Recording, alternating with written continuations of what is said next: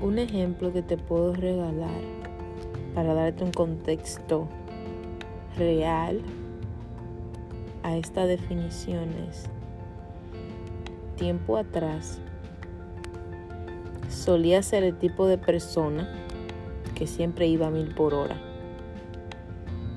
haciendo algo, estudiando, leyendo, eh, ocupando mi mente en, en cualquier cosa que me mantuviera activa. Y cuando solía tomar el tiempo para descansar y relajarme, sentía culpa. Porque yo relacionaba el ver televisión con ser vaga o no ser productiva. Y eso me hace sentir mal sobre mí.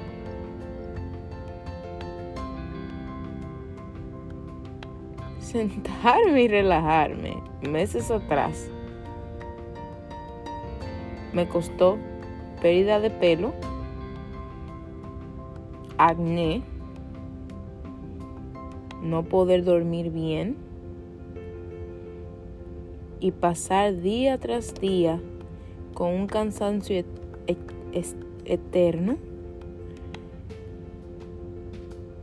y no me sentía yo. Me sentía otra persona porque no podía aceptar o ver qué tan bien yo estaba haciendo lo que estaba haciendo.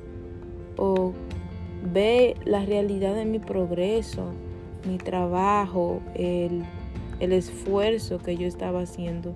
Yo no podía verlo porque yo estaba cegada por la simple idea de que descansar es algo malo y de que yo no necesitaba descansar porque yo estoy joven y la gente joven no se cansa.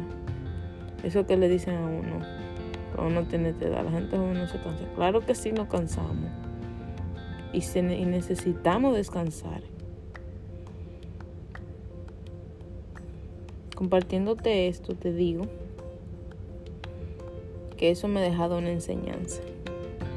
Dejo consecuencias, las cuales me estoy recuperando poco a poco de ellas.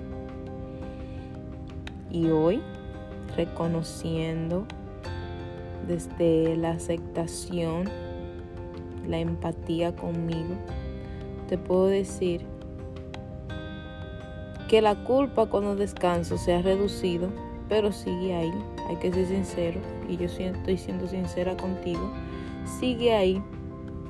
Pero yo acepto que cuando yo descanso, le estoy dando un tiempo a mi cuerpo para restablecerse y poder dar lo mejor de mí en la siguiente tarea o en el siguiente día.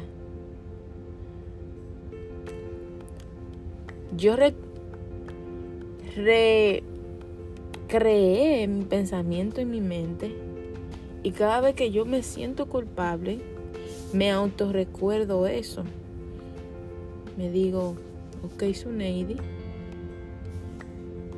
Yo sé que tú te sientes culpable, pero tú necesitas descansar, porque si no descansas, tú no vas a poder dar lo mejor de ti durante el día y eso va a resultar en no poder completar lo que tienes que hacer correctamente. Tu atención se va a desviar y los pensamientos negativos se van a volver más grandes. Entonces con eso aprendido y aplicado, te quiero dejar dicho que descanses. Dale a tu cuerpo ese respiro. Está bien descansar. Bájale dos rayitas disfruta tu proceso, porque cada proceso es individual, único y no te compares, por favor, nunca te compares con nadie. Porque cada cabeza es un mundo, cariño, de mi vida. Y la realidad es que tú ni yo podemos hacer nada sobre eso. Tú que me escuchas piensas diferente a mí, pero te sientes conectado con lo que yo digo, porque es una realidad general, pero vista vivida desde mi perspectiva, te puede sonar diferente porque mi proceso es diferente. Tú sabes. Entonces, tú sabes, quiérete, trátate bien y siempre cuídate mucho. Mi terapeuta siempre me dice eso, me dice eso. Cuídate mucho. No estamos en busca de perfección. Estamos en busca de progreso.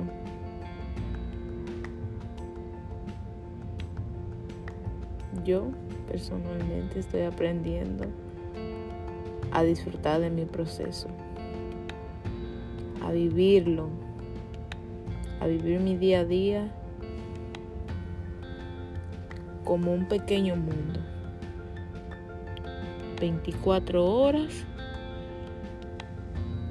es una vida para mí.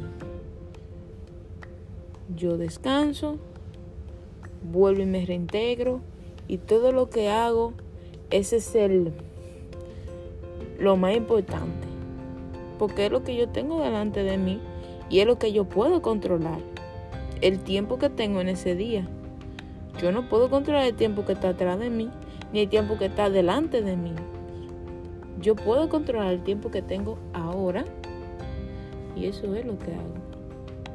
Y haciéndolo, me siento viva, me siento bien. Y cuando la cosa está yendo mal, yo sé que de cierta manera todo va a mejorar. Porque yo estoy dando lo mejor de mí y cuando tú das lo mejor de ti, eso te da un alivio de que tú sabes que te está moviendo de una manera u otra. Entonces, ya tú sabes. Espero que estas palabras se queden contigo, al igual que se están quedando conmigo en mi día a día. Y te quiero mucho.